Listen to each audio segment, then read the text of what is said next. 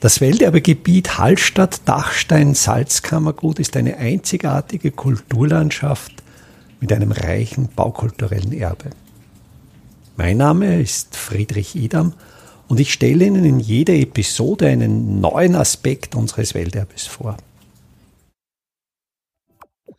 In Hallstatt führt parallel zur Seestraße, aber in erster Etage der sogenannte obere Weg, ebenfalls von der Lahn in den Markt.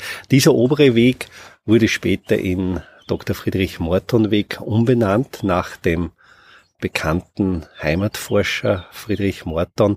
Der Begriff oberer Weg hat sich aber in der lokalen Sprache durchaus erhalten. Diesen oberen Weg kreuzt eine Stiege, die in weiterer Folge zur Salzbergstraße hinaufführt. Und das war der alte Weg der Kerntragweiber. Das heißt, Kern steht für kristallines Steinsalz, das auch im Hallstätter Salzberg gewonnen wurde.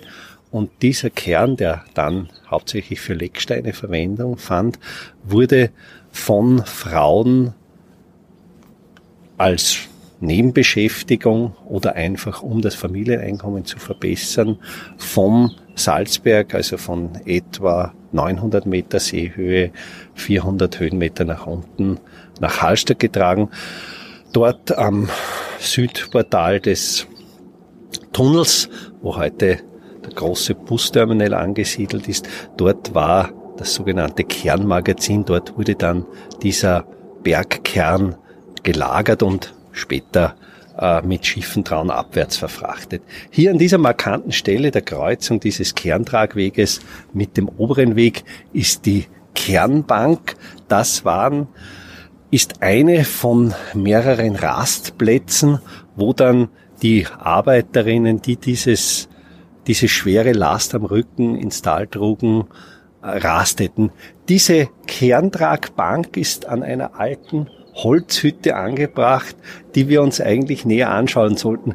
Diese Holzhütte, ein ganz einfacher, quaderförmiger Baukörper mit Satteldach, ist an einer Ecke Stein gemauert, aber um eben für die Holztrocknung die entsprechende Luft in den Innenraum zu bringen, ist sie an der anderen Seite oder an der größeren Seite verbrettert. Und wenn wir uns jetzt diese Bretter anschauen, können wir eigentlich sehr viel lernen, wie noch im 19. Jahrhundert, aus dem dieses Objekt stand, Holz sinnvoll verarbeitet wurde. Wir sehen hier sogenannte Schwartlinge.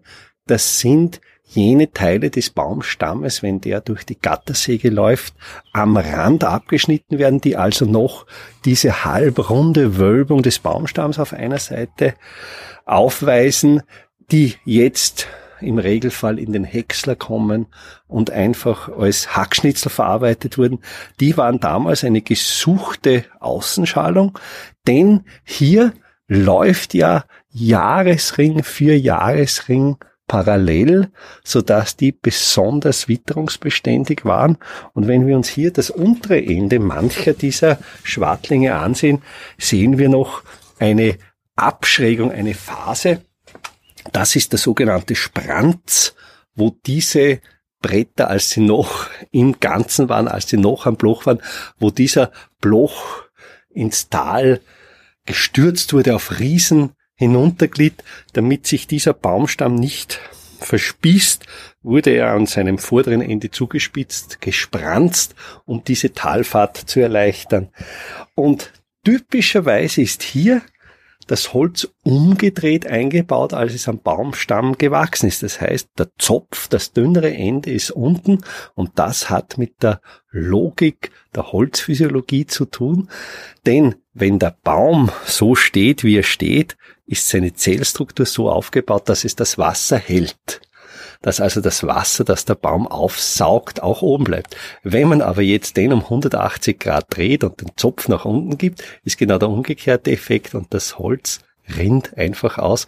Und in dieser Logik wurden diese Schwartlinge hier angebracht. Wenn sie bewittert werden, weist die natürliche Zellstruktur nach unten, das Wasser hält sich nicht und die Feuchtigkeit rinnt wesentlich schneller ab. Das heißt, das Holz bleibt länger trocken. Welterbe Hallstatt erscheint alle 14 Tage neu.